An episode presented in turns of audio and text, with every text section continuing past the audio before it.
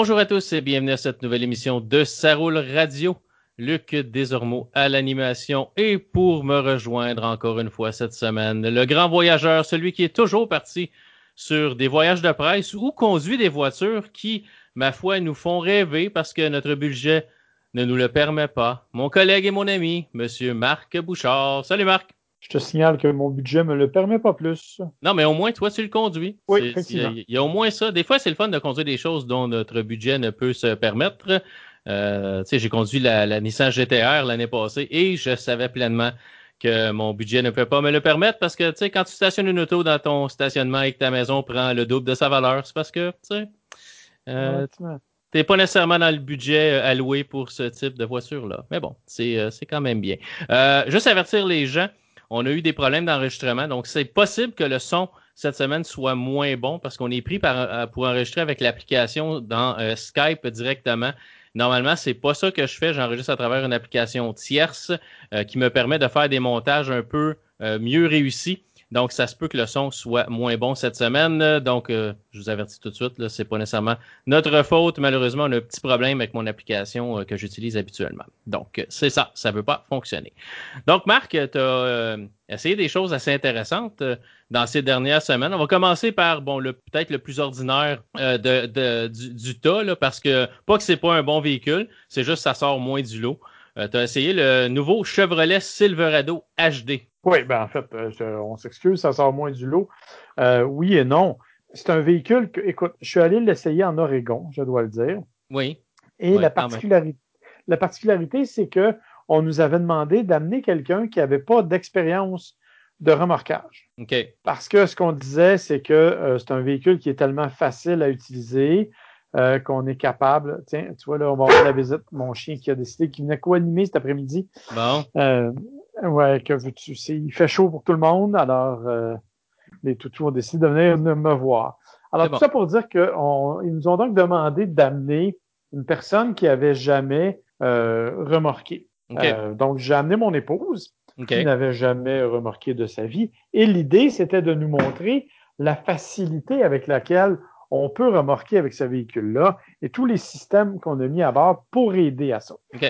Et je te le dis, Excusez-moi, là, je viens d'enfermer mon chien plus loin. Euh, alors, c'est vraiment assez impressionnant. Il faut dire que le Silverado HD, bon, quand on l'a vu, c'est pas physiquement qu'il attire l'attention. En tout cas, oui, peut-être, mais pas nécessairement pour les bonnes raisons. Euh, si tu le regardes, c'est pas le plus beau des pick-up. on va dire les vraies affaires. C'est presque chien, mais euh, c'est possiblement vrai. ah non, non, écoute, il y, a même, il y a même eu des memes sur Internet là, qui circulaient à un moment donné. Tu sais, dans euh, Family Guy, il y en a un qui a comme la face à l'envers. Oui, oui, oui. Bon, mais les gens comparaient le camion à ça. C'est pas nécessairement une bonne idée. Euh, effectivement, comme je te dis, c'est pas nécessairement le plus beau des camions. Par contre, je t'avoue que dans certaines déclinaisons, parce qu'il y a cinq versions quand même, tu as la version qui est le, work, qui est la base, euh, mais après, tu as le custom qui est à mon avis le plus beau. Par la suite, tu as les L, LT, bon, et tu finis avec le High Country qui est hyper chromé. À mon avis, plus tu montes en version, moins c'est joli. Ouais, hein, trop de chrome à un moment donné, c'est comme. Ah non, c'est pas c'est comme vraiment. C'est juste trop. Ouais, c'est ça. Mais, ben, mais le, le custom, honnêtement, moi, je l'ai beaucoup, beaucoup aimé. Je trouve que c'est celui qui est le mieux réussi et c'est celui qui affiche le plus la personnalité du camion. OK. Mais, mais, mais tu sais, on, on va se dire les vraies affaires, là. Ça n'a aucune espèce d'importance parce que, de toute façon, ce truc-là, il n'est pas acheté pour la beauté. Les gens l'achètent bien plus pour travailler. Et de ce point de vue-là, c'est assez spectaculaire. Écoute, on se retrouve quand même avec un camion qui est capable, avec le plus gros moteur, parce qu'il bon, il y a le moteur 6.6 litres, 8 cylindres, il y, en a un à essence et il y en a un au diesel. Écoute, diesel, là, il y a 401 chevaux de mémoire, mais c'est surtout le couple, c'est 910 livres-pieds de couple. Ah, OK, c'est plus que le double de, que le HP. Normalement, c'est rare, normalement, c'est comme un peu plus, mais pas, pas plus que le double. Mais là, c'est absolument fascinant. Et ce que ça permet, entre autres, c'est une capacité de remorquage quand il est bien équipé avec le, le, le, le 3500 de remorquer 35 500 livres. Chérie accroche la maison au déménage? Écoute, 35 500 livres, là, si tu veux te donner une idée, c'est l'équivalent de 12 Honda Civic. OK. C'est pas compliqué, hein? Non. Et, et, c'est vraiment, euh, pour l'avoir essayé, je peux te dire que ça se conduit comme si de rien n'était ou presque. Tu sais, souvent, quand tu as ce poids-là, c'est, comment je pourrais dire, tu as l'impression que c'est un peu la remorque qui te contrôle. Oui, c'est pénible d'habitude. Mais là, pas vraiment. Euh, là, c'est vraiment, tu sens le véhicule qui est prêt à partir, euh, qui te, se contrôle très bien. Et on a mis les suspensions assez rigides pour être capable de ne pas se sentir valser de tous les bords, tous les côtés. Malgré le poids. On a fait une très bonne job chez Ram, euh, avec le, Ram aussi Heavy Duty, qui est, qui est capable de remarquer 32 000 livres. Mais je t'avoue que chez GM, avec le Silverado, on a fait une job particulièrement intéressante honnêtement, c'est très, très, très bien fait et ça tient la route, c'est ça du couple, c'est impressionnant. Tu as aussi la version 2500 qui, elle, peut aussi avoir le moteur du Ramax. Mais évidemment, bon, les capacités de remorquage sont moindres en fonction des équipements. Ceci étant dit, ce n'est qu'une partie des équipements qu'on a installés. On a par exemple installé un, système optionnel qui peut aller jusqu'à 15 caméras différentes. Et ça, c'est fascinant parce que comme tu as des caméras partout, tu es vraiment capable de voir tout le tour. Et c'est avec ça que ma femme a été capable de remorquer une, une assez longue remorque par ailleurs, de faire un slalom et même de la reculer entre deux cônes. Quelque chose que, je l'admets, j'ai un peu de misère à faire. Bon. Puis je sais que toi aussi. Hein, tu avais, apprécié le système Ford, entre autres, parce qu'il était facile. Euh, ben, dans le cas de chez GM, ce qu'on a fait, c'est particulièrement brillant avec les caméras parce que on a installé des caméras de chaque côté, entre autres. Donc, tu vois toujours des deux côtés. Et quand tu tournes d'un côté, automatiquement, l'écran s'élargit de ce côté-là pour que tu vois mieux de ce bord-là. OK. OK. C'est quand même brillant, ça, Ça, c'est brillant. Ensuite de ça, tu as la caméra qui est derrière le camion, si tu veux, mm-hmm. en hauteur. Tu en as un qui te permet de voir dans la boîte, là. puis tu en as une qui regarde derrière le camion, et tu en as une complètement derrière la remorque. OK. Ce que ça fait, c'est qu'évidemment, tu vois derrière la remorque. Mais avec le système, ils ont trouvé une façon de jumeler les deux images. Alors, tu as l'impression que ta remorque, elle est transparente. Ah, OK. Donc, tu vois le contour de la remorque, là, tu te mm-hmm. rends compte qu'il y a quelque chose, et, mais elle est comme transparente. Donc, tu as toutes tes bonnes dimensions et tu vois précisément où tu t'en vas. OK. C'est assez impressionnant. Et euh, ben évidemment, ça a permis justement de reculer directement. Et tu as aussi une caméra directement dans la remorque, si tu veux. Et c'est là qu'on s'est aperçu qu'on était en train de remorquer une Corvette. ah, OK. Mais on le savait pas. Ceci étant dit, tu as aussi une autre caméra qui est un autre élément que j'ai trouvé particulièrement intéressant. C'est une caméra qui va t'aider à installer ta remorque. Tu sais, tu as déjà mis une remorque probablement. Arriver vis-à-vis la boule, il n'y a rien de plus difficile. Ouais, c'est euh, plutôt euh, compliqué. Puis là, ça te prend quelqu'un qui va dire un petit peu à gauche, un petit peu à droite, avance, recule. Finalement, tu en as pour 20 minutes, tu pognes les nerfs. Tu te mets à deux, tu lèves la remorque toi-même, puis tu la mets après la boule. C'est ça. Quand, quand pas trop pesante, quand pas trop pesante, c'est effectivement le meilleur moyen. Sauf que là, ils ont vraiment fait une caméra qui est en hauteur. Alors, ce qui se passe, c'est que tu as une caméra de recul traditionnelle pour laquelle tu as une ligne droite. Fait que tu enlignes ta ligne droite avec la fameuse boule en question. Et une fois qu'elle est euh, bien enlignée, et là, tu penses que tu n'arrives pas très loin, tu appuies sur un bouton et là, tu as une caméra en hauteur qui fait comme si tu voyais en haut de la boule. Alors, tu es capable vraiment de t'aligner complètement avec la boule. Et écoute, euh, ma femme qui l'a fait elle-même, est arrivé probablement à un centimètre de l'endroit où il fallait qu'elle accroche la boule. Quand même pas pire. Non, c'est vraiment, je te dis, c'est, super pratique parce que tu peux donc à ce moment-là faire ça tout seul. Évidemment, il y a toutes sortes d'autres affaires euh, de tous les genres, de tous les styles. Et il y en a une, entre autres, que j'ai beaucoup appréciée, c'est qu'on a vraiment pensé aux gens qui travaillent. Et ce qu'on a fait, c'est qu'on a placé, euh, on a redessiné, si tu veux, le pare-choc avant, de façon à le remonter un peu pour intégrer et faciliter l'intégration des gens qui veulent installer une pelle en avant du camion. Donc, à ce moment-là, si tu veux pousser de la neige avec, ben, tu es équipé, tu es capable de le faire et c'est plus simple de le faire comme ça. Ouais, OK. Alors, c'est vraiment un camion et une fois ça dit, ben là, tu t'assis à l'intérieur et là, tu te retrouves avec ce qu'il y a normalement dans un Silverado. Tu as vraiment l'impression d'avoir le même intérieur que le Silverado traditionnel, avec un grand écran multimédia, de l'espace évidemment, bon, les bois. C'est là, je vais t'épargner toutes les déclinaisons puis tout ce que tu peux avoir là, euh, parce que c'est vraiment, il y a vraiment beaucoup, beaucoup de choses à dire. Sauf que ce qu'on ne sait pas pour le moment, c'est le prix de ce camion-là. OK. On peut facilement estimer qu'il va tourner aux alentours de 100 000 quand il va être bien équipé. Ouais. Ce qui est quand même pas donné. Non, non, mais ce qui n'est pas nécessairement hors norme. Là. Ils ont euh, majoritairement toute une version qui dépasse, euh, qui dépasse ce montant-là. Là. Exactement. Ouais. Fait que, euh, donc, c'est. En tout cas, moi, je trouve que c'est un, camion que l'on a bien réussi. Autant, je peux pas dire que je trouve vraiment, que je tripe vraiment sur le look. Euh, autant, je suis obligé de te dire que vraiment, en termes d'outils de travail, il est assez spectaculaire et ça fonctionne vraiment très bien. Donc, euh, j'ai été assez impressionné. Bien sûr, il y, a, il y a quand même des affaires étonnantes. Euh, on a un châssis qui est. Bon, le châssis a été dessiné, entre autres, pour permettre d'avoir un accès hors route dans certains moments. Euh, fait que, tu sais, c'est, ça permet d'avoir une haute garde au sol puis qu'il soit rigide. Parce qu'on on sait que, je dis hors route, c'est pas pour aller faire du, du off-road de fou, là. C'est pour aller dans des chemins plus rough un peu. OK. Euh, fait que les suspensions ont été conçues pour ça aussi. Donc, on a vraiment quelque chose de très, très rigide, quelque chose qui fonctionne bien. Euh, et je te l'ai dit, les suspensions là sont assez rigides que je me mettais debout en arrière sur le pare-choc, puis je sautais, puis honnêtement, ça bougeait pas de là. OK. Euh, c'est solide. Dieu sait que je pèse pas deux livres et quart, là. Non. Fait que. Euh, mais, moins, mais quand même moins qu'avant. Oui, mais pas tant. Fait que, euh, ceci étant dit, ça ne compromet pas, par contre, le confort quand tu roules avec. On est allé se promener sur les routes de l'Oregon et le, confort était tout à fait. Ben, tu sais, c'est un pick-up, hein. Ça sautille, c'est normal. Quand c'est à l'âge, là, c'est normal, ça, ça, ça, vibre un peu. Aussitôt que tu y mets du stock dans la boîte ou que tu le mets que tu l'accroches après quelque chose, ça se calme un peu. Donc, mm. dans l'ensemble, c'est vraiment une belle réussite.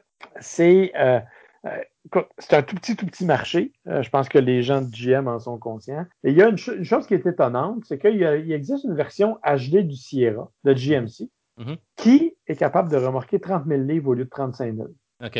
Mais j'ai pas su pourquoi. Ouais, pourtant, normalement, GMC, GM, c'est la marque vraiment un peu plus camion, un peu plus luxueuse devrait, devrait être un peu plus capable, mais OK. Mais alors, le plus haut, c'est 35 500 avec tout l'équipement moteur diesel V8 6.6 litres de 910 livres de couple, ce qui est absolument spectaculaire. Alors, euh, voilà. Donc, c'était un essai fort agréable et, comble de malheur, comme on était en Oregon, on est allé se promener dans les montagnes. Puis, torieux, je suis arrivé face à face avec la neige. Avec la neige, OK. La neige. Si vous allez voir sur ma page Facebook, là, au moment de mon essai, j'ai même posté une photo. J'avais fait un petit bonhomme de neige pendant que mes collègues étaient en train de faire des images du camion. Bon, fait que à tuer partout. Ouais, fait que j'étais content de retrouver la chaleur, disons. Bon, ben c'est bon. parfait. Donc, euh, Marc, on va faire une petite pause, puis on va revenir tout de suite après avec euh, un autre essai que tu as fait euh, la semaine pas Non, cette semaine. Celle-là, c'est cette semaine. Nous sommes de retour et Marc, c'est l'heure d'un autre voyage de presse que tu as fait. Euh, c'était pour aller essayer une toute nouvelle Toyota, la Toyota Supra. Oui, mon cher.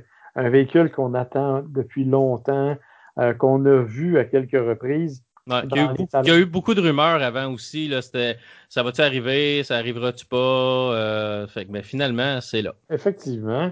c'est vraiment, vraiment une voiture euh, attendue. C'est le moins que l'on puisse dire, je pense. Euh, attendue, les maniaques l'attendaient.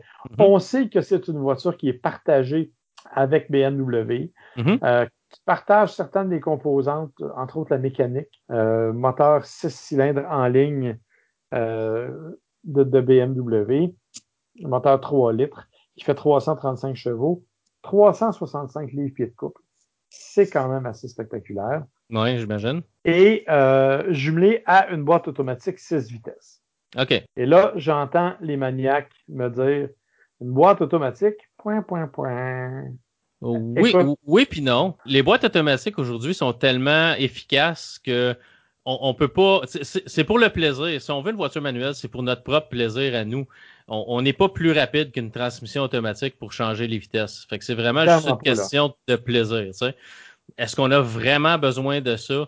Puis une transmission manuelle dans le trafic, des fois, c'est, ça commence à être long un peu. Fait. C'est, plate à dire, mais la transmission manuelle est sur le déclin. C'est clair, c'est clair. Puis, sauf que les gens disaient oui, mais c'est une voiture sport, on s'attendait à ce qu'elle ait une transmission automatique, bla bla Finalement, il n'y en a pas. Et mm-hmm. honnêtement, ça a été. C'est sûr que oui, tu n'as pas le contrôle et tout, mais c'est comme tu l'as dit, tout aussi efficace et tout aussi rapide, même plus avec la boîte euh, automatique. Bon. La silhouette n'a pas fait l'unanimité non plus dès le départ. Euh, c'est une silhouette qui est assez dramatique, je te dirais, qui est assez intense et qui nous a permis, j'ai trouvé ça très drôle, parce que pour la première fois depuis longtemps, dans une présentation de Toyota, on a mélangé dans la phrase les mots euh, conduire une Toyota et plaisir de conduire. Oui, chose qu'on n'avait pas nécessairement vue depuis un bout de temps. Effectivement. Et honnêtement, ils ont bien raison. Alors, ce qu'on a fait, en fait, c'est qu'on est parti de l'Estérel pour aller, euh, pour se rendre directement à la piste de Mont-Tremblant. On a conduit la voiture sur la route. Première constatation, la, la direction, elle est mm-hmm. extrêmement précise. OK. Vraiment. Elle répond bien. Tu sais, il n'y a pas de lousse, là. Il n'y a aucun lousse là-dedans. Il n'y a, y a rien. C'est vraiment très, très, très direct. Ça se fait très bien. Et ça, on était sur le chemin des Laurentides et ça se comportait vraiment avec beaucoup d'aisance. Pas mal de couples, évidemment. Et euh, bon, la boîte de vitesse qui répond très bien, que l'on met, quand on met la voiture en mode sport, mais là, évidemment, euh, elle rugit un peu plus fort, le moteur est un peu plus intense et vraiment, la, réponse du moteur est aussi beaucoup plus agréable et beaucoup plus rapide. Une fois rendu au Mont-Tremblant, ben, on nous a fait embarquer sur la piste avec la Supra. Écoute, j'ai rien d'un pilote de course, je le dis, je ne m'en cache pas. Euh, je n'ai jamais fait de course organisée, puis euh, c'est pas demain la veille que je vais en faire. Et euh, c'est bien correct de même. Sauf qu'on avait l'occasion de suivre des, des, des, gars, quand même, des pilotes expérimentés. Moi, j'étais avec Jean-François Dumoulin, qui est un, pilote de NASCAR Pinties là, bien connu. Mm-hmm. Et lui nous, était devant nous et nous, notre tâche, c'était de le suivre. Écoute, honnêtement, je me suis surpris moi-même à aller beaucoup plus rapidement et de façon beaucoup plus agressive que j'aurais pu le croire. OK, la, euh, voiture, la voiture se comporte bien finalement. La voiture se comporte bien et tu te rends compte que plus tu la laisses aller, moins elle, est efficace. Il faut vraiment là, que tu la pousses un peu dans ses limites pour être capable de, de faire quelque chose. Euh, bon, ceux qui connaissent le circuit Mont-Tremblant savent que certains virages un peu plus techniques. Euh, il y en a un, le virage numéro 6, entre autres, que tu prends normalement à fond. Là. Tu mhm. pars, puis tu, sors du DS, tu accélères, et là, ça part vraiment à fond. Et c'est là que tu sens, si tu laisses la voiture, si tu n'as pas poussé assez fort, la voiture ne fera pas le transfert de poids nécessaire, et là, elle va sautiller un peu. Si en revanche, tu la pousses à fond, et là, ça s'accroche, mon gars, comme si c'était sur des rails. Et honnêtement, c'est vraiment impressionnant. Écoute, en bout de ligne droite à Tremblant, on a quand même atteint tout près de 210 km h ce qui est amplement suffisant, je te dirais, pour une voiture comme ça. Oui, oui. Fait que ça a été vraiment, euh, vraiment une belle expérience parce que ça nous a permis de voir à quel point l'auto se comportait bien. Alors, dans, dans, tous les cas, sur la route comme, comme sur la piste, elle a offert une bonne performance, vraiment plus que ce à quoi je m'attendais. Parce que honnêtement, mes attentes n'étaient pas très élevées. Euh, je m'attendais à une espèce de BMW un peu molle. Alors que euh, ce qu'on nous a dit du côté de, chez euh, Toyota, c'est que 80% du tuning de la voiture, les suspensions et tout ça, ont été réalisés directement par Toyota. OK. Est-ce qu'ils est qu'ils vont vraiment tuner chacun leurs affaires, vont mettre au point chacun leur voiture, puis ça va être des voitures un peu différentes côté comportement? Oui, exactement. Euh, il faut aussi savoir que euh, la BMW Z4, il faut rappeler que c'est quand même une cabriolet. Mm-hmm. Donc, c'est pas exactement la même démarche que dans le cas d'un coupé. Oui, non. Euh, pour le moment, il n'y a pas d'intention d'avoir une cabriolet du côté de Toyota, à moins que l'on vende toutes les voitures. On sait qu'on serait capable parce qu'on a quand même le, le c'est quand même un véhicule qui est sur une base de cabrio, donc on serait capable de le faire. Mais tu sais, si tu en veux une, dépêche-toi, là, parce que euh, je te le dis, il y en aura 300 à vendre pour les six premiers mois de l'année au Canada. OK. Puis après ça, l'année prochaine, il va y avoir une production un peu plus normale.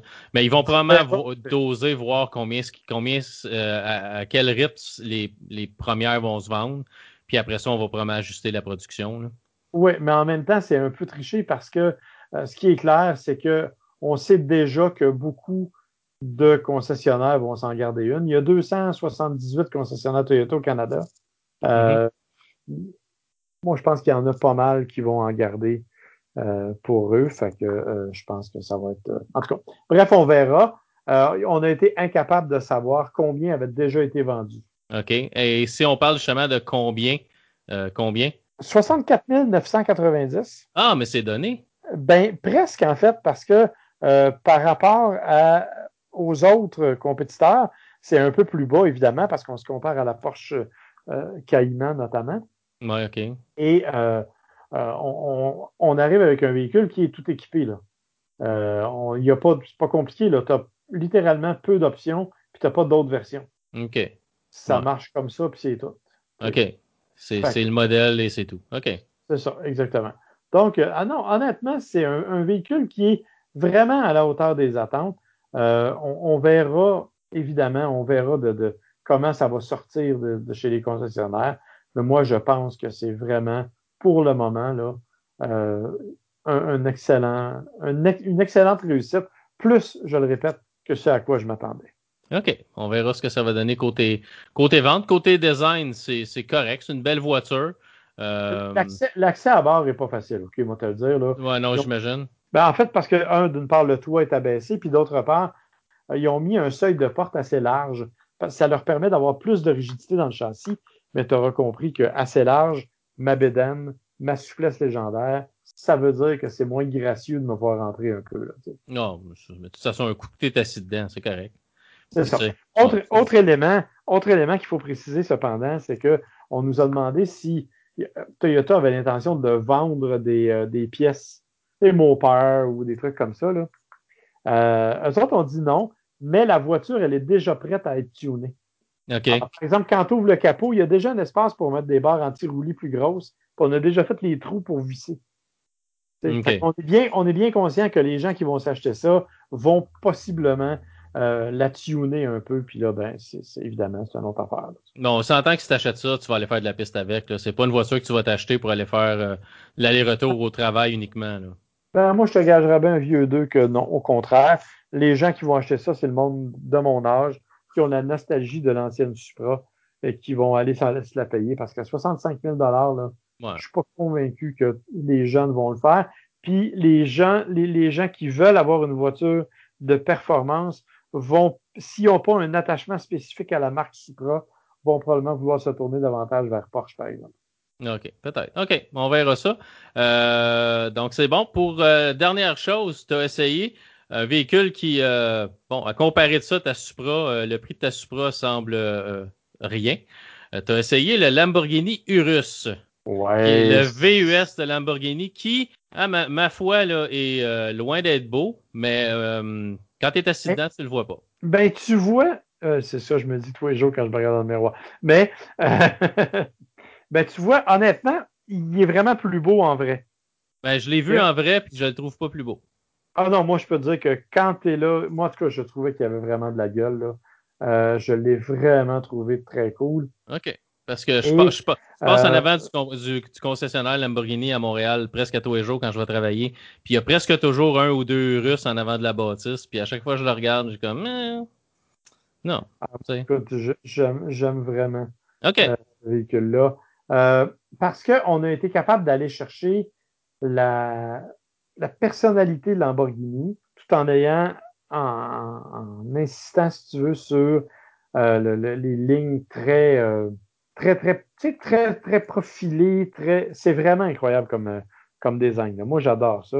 Je trouve ça très, très, très beau. Évidemment, c'est pas vraiment un VUS, même si on essaie de nous le faire croire. Puis c'est pas vraiment abordable. Ça, il n'y a personne qui a essayé de nous le faire croire. Euh, non, non, mais non, c'est sûr. Équipé comme il est là, là, il vaut à peu près 300 000 Ouais, ok, c'est. Euh, ouais, tu fais, tu fais pas, tu, fais pas de la trail avec ça, comme, comme on dit. Tu iras pas faire du hors-route avec ça. Ben, tu vois, il y a quand même les modes hors-route. Oui, oui. Ça, c'est Parce que quand tu embarques là-dedans, tu rentres dans un autre. OK, la façon, la configuration dont c'est fait, bon, on va le dire, le, châssis, c'est le même que le Audi Q8. C'est mm-hmm. partagé avec Audi. Euh, un moteur qui est un moteur absolument complètement fou. Là. on parle de moteur V8 4 litres de 650 chevaux, 627 livres-pieds, biturbo, tu auras compris, boîte automatique 8 rapports, rouage intégral, bref, la totale. Euh, tu, te doutes bien là, que c'est un monstre. Euh, une consommation de 17-18 litres au 100, mais là, rendu là, c'est pas trop grave, je te dirais, là, parce que quand tu achètes ça, tu t'en fous un peu. Le prix du gaz te fait pas trop peur. Non. Sauf que, imagine. souvent, souvent, quand tu achètes ça, c'est toi qui fixes le prix du gaz. oui, exactement. Sauf que, imagine, ça fait le 0-100 en 3,6 secondes. Oui, oui. C'est épeurant. Et quand tu rentres dedans, comme je te disais, tu as, vraiment une façon de, faire les, de voir les choses qui est assez différente. Parce que euh, tu te prends d'abord pour le président des États-Unis. Pour partir le moteur, tu as une espèce de levier rouge que tu dois lever pour le bouton se dissimule en dessous. Ouais. Fait que euh, c'est vraiment, tu as l'impression de déclencher les codes nucléaires. Là. OK, C'est complètement débile. OK, c'est parce que là, je me demandais si tu t'en allais parce que quand tu rentres là-dedans, tu te prends le président des États-Unis. T'es-tu en train de dire que quand tu t'assois dans le Lamborghini Urus, tu verrais pas? Mais OK, tu parles, tu lèves un bouton pour comme si tu lançais les missiles nucléaires. OK, c'est bon. Oui, j'avais pas personnalisé le titre président des États-Unis. OK, pas le présent nécessairement, là, tous les Non, présidents. non, OK, c'est bon. ça. Pour la personne qui peut contrôler les codes nucléaires, mettons. OK, C'est plus facile comme ça. c'est bon. Et euh, tu as, au côté une espèce de levier qui contrôle les six modes de conduite. Le mode Strada, c'est le mode de confort, le mode de, base, là, euh, qui, est tout à fait, ma foi, raisonnable.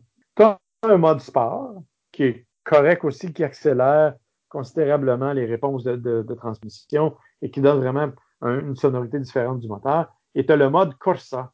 Le mode Corsa, écoute, même si ton italien vaut rien, tu auras compris que c'est le mode course. Ouais, le mode corsé. Ah, Colin, oui. Ça, Ouais. le- le- oui, c'est le mode vraiment, là.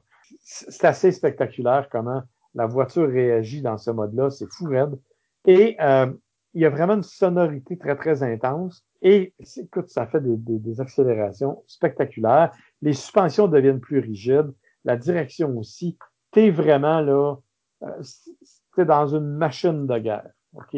Vraiment dans une machine de guerre. Par la suite, tu as trois autres modes, qui est le mode Sabra, le mode Terra et le mode Neve. Euh, ben, Neige, le mode neige, terre et. euh, ouais, c'est ça. Donc, c'est vraiment trois modes qui sont conçus pour euh, te permettre d'aller hors route et qui font même soulever, par exemple, les suspensions pneumatiques. Euh, je pense qu'elles se soulèvent de 40 mm dans certains cas pour te donner plus de garde au sol. Bref, on est vraiment, vraiment là dans un, un élément pour aller hors route. Comme tu le dis, moi, je n'oserais pas amener ce véhicule-là hors route, mais il y a des gens qui le font. Petit Ouais. détail, c'est aussi monté sur des pneus 22 pouces. OK. 325 de large en arrière, 285 de large en avant. C'est assez spectaculaire comme pneu. C'est de la bottine. C'est de la bottine et comme c'est un VUS, ben, théoriquement, tu es supposé être capable de le conduire l'hiver. Donc, ça veut dire que tu vas devoir investir dans une nouvelle hypothèque pour t'acheter des pneus d'hiver.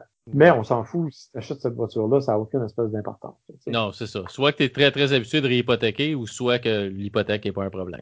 Que, Exactement. ouais, Fait que c'est sérieusement, on fait bien des blagues, mais ces roues-là donnent vraiment une sensation de conduite assez spectaculaire, comme tout le reste. Après ça, ben, tu as tout l'équipement, là, GPS, euh, tout ce que tu veux, incluant un double écran tactile. Euh, donc, tu as un écran en haut qui te donne la- les informations, la carte et tout, et tu as un écran en bas où tu peux écrire littéralement ta destination et il va lire ton écriture. Et oui, il lit même les gens qui écrivent mal comme moi. Euh, donc, c'est vraiment euh, ça, ça va très bien. Donc, dans l'ensemble, c'est une expérience conduire un Lamborghini. On fait bien des blagues sur le prix, puis, mais ça n'a aucune espèce d'importance parce que c'est pas ça que les gens veulent. Quand tu achètes ce véhicule-là, tu veux acheter l'expérience. Et honnêtement, j'avais conduit, j'ai conduit des véhicules, des, des voitures Lamborghini. J'ai retrouvé pas mal de cette personnalité-là quand on a pris le volant de l'Urus. Tu as vraiment la même sensation. Oui, tu es assis un peu plus haut, mais dans l'ensemble, ils ont été capables de préserver la personnalité, de préserver le type de conduite que, que Lamborghini te donne, ce qui est assez spectaculaire pour un VUS de cette taille-là. Donc, c'est, euh, j'étais très, très, très sceptique encore une fois. J'ai été agréablement surpris. Euh, bien sûr, il y a des défauts, c'est pas parfait, il y a rien de parfait en ce moment, à part toi puis moi. Fait que, Peut-être toi, mais bon. Mais euh, honnêtement, c'est vraiment un véhicule qui est, tu sais, quand tu sors de là, tu dis, ok, il y a comme quelque chose. C'est pas, c'est pas conduire que tu fais. c'est du pilotage, littéralement. Et, ça, pour un VUS, c'est une réussite qui est assez phénoménale. OK. Je l'avais vu, euh, c'est dans au Grand Tour, c'est Jeremy Clarkson qui l'avait eu, il l'avait amené dans neige, puis je pense qu'il faisait une course contre une Porsche 911 euh, sur une espèce de piste qui s'était fait sur la neige. Puis je pense que la 911 avait gagné quand même, mais l'Urus était vraiment pas loin en arrière parce que probablement une question de poids ou quelque chose comme ça. Question de pilote aussi parce que c'était une pilote de course qui était dans la 911, puis c'était Jeremy Clarkson, même s'il est bon, qui était dans l'Urus. Euh, mais ça avait tenu son bout, ce véhicule-là, puis c'est assez impressionnant ce que ça peut faire, même si c'est un peu plus gros, puis un peu plus haut, puis un peu plus pesant. Là. Euh, ah non, c'est vraiment, vraiment impressionnant. Sérieusement, là, t'as pas, aucune sensation de, de, de, lourdeur? Ouais. OK. Bon, c'est beau. C'est vraiment autre chose. OK. C'était un petit peu plus beau, ça serait, ben, serait intéressant, mais quand même, c'est hors budget. Donc, euh, parfait. Donc, Marc, on va terminer là-dessus. Euh, si les gens veulent te rejoindre, comment font-ils cela? Ben, écoute, la meilleure façon, c'est encore sur Facebook. Euh, c'est la, façon la plus simple. Sinon, ben, il y a toujours ben, Marc Souligné Bouchard sur Twitter ou Bouchard Souligné Marc sur Instagram. Et bien entendu, notre célèbre adresse info à saroudradio.com. Parfait. Euh, moi, si vous voulez me rejoindre sur Twitter, c'est Scalazormo, Facebook, Luc Desormeaux. Euh, j'ai aussi un autre podcast qui s'appelle Réalité augmentée, où on parle de techno, jeux vidéo et euh, cinéma. Euh, l'émission de la semaine prochaine devrait être sur le nouveau Spider-Man qui est sorti euh, dernièrement, euh, Loin des siens. Donc, on devrait faire la critique de ce film-là, film que je vais voir samedi en famille. Et puis, j'ai ma chaîne YouTube aussi, si ça vous intéresse, Luc Desormeaux. Vous pouvez aller voir ce que je fais là. encore là, jeux vidéo, technologie et imprimante 3D, choses comme ça. Donc, Marc, on se reparle la semaine prochaine. La semaine prochaine, je vais avoir un essai à mon tour. Je vais parler de la Livre Plus. la semaine prochaine, qui aussi qui sera peut-être euh, ma dernière émission euh, régulière. Là. Après ça, je vais mettre ça dans les mains de Marc et il décidera ce qu'il voudra faire avec l'émission. Euh, ça a bien passé. On a, j'ai parlé il y a deux semaines que je, que je quittais probablement l'émission, puis j'ai eu aucun commentaire. Fait qu'en autant que tu restes, Marc, ça a l'air que tout est beau. ben, non, parce que les gens, on va attendre de voir ce qui va se passer, puis que si ça va être vrai, là, on ah. verra après. Ben, c'est ça. Mais en tout cas, théoriquement, la semaine prochaine, c'est ma dernière émission régulière. Je vais revenir, c'est sûr, parce que j'ai laissé euh, du, euh, du, du euh, Kia Niro électrique au mois d'août. Donc, ça va, je vais au moins revenir pour faire une critique de ça puis jaser de ce véhicule-là. Mais pour le reste, on, va voir. Là. Mais on se reparle la semaine prochaine puis on verra ça rendu là. Donc, merci à tous d'avoir écouté cette émission. Merci Marc encore une fois. As-tu encore le Lamborghini ou tu conduis d'autres choses cette semaine? Non, non, Lamborghini, je l'ai eu pendant même pas 48 heures. Hein. Oh, euh, Et c'est bien, et c'est bien correct parce que au prix d'essence que ça m'a coûté. Euh, par contre, c'était une semaine assez spectaculaire parce que dans ma cour, j'avais la Lamborghini, mhm. j'avais la Jaguar F-Type Checkered Flag, dont je vais vous parler la semaine prochaine, et mhm. j'avais en même temps un Cadillac Escalade. Bon, c'est quand même pas pire. Fait que ah, tes, voisins, ouais, tes voisins devaient se demander encore quel genre de drogue tu vendais. Exactement. J'avais l'air d'un pimp. Surtout qu'un Cadillac Escalade. Oui, mais il était beau. En plus, ah il était noir. Noir ben, avec des freins Brembo rouges, c'est un peu spécial. C'est ça. Ça fait un peu mafieux, mais oui, c'est un beau véhicule. Donc, parfait. Donc, Marc, on, termine, on est reparti pour un autre. Donc, on, termine là-dessus, puis on se reparle de ça la semaine prochaine. Bye tout le monde. Ah, bye bye.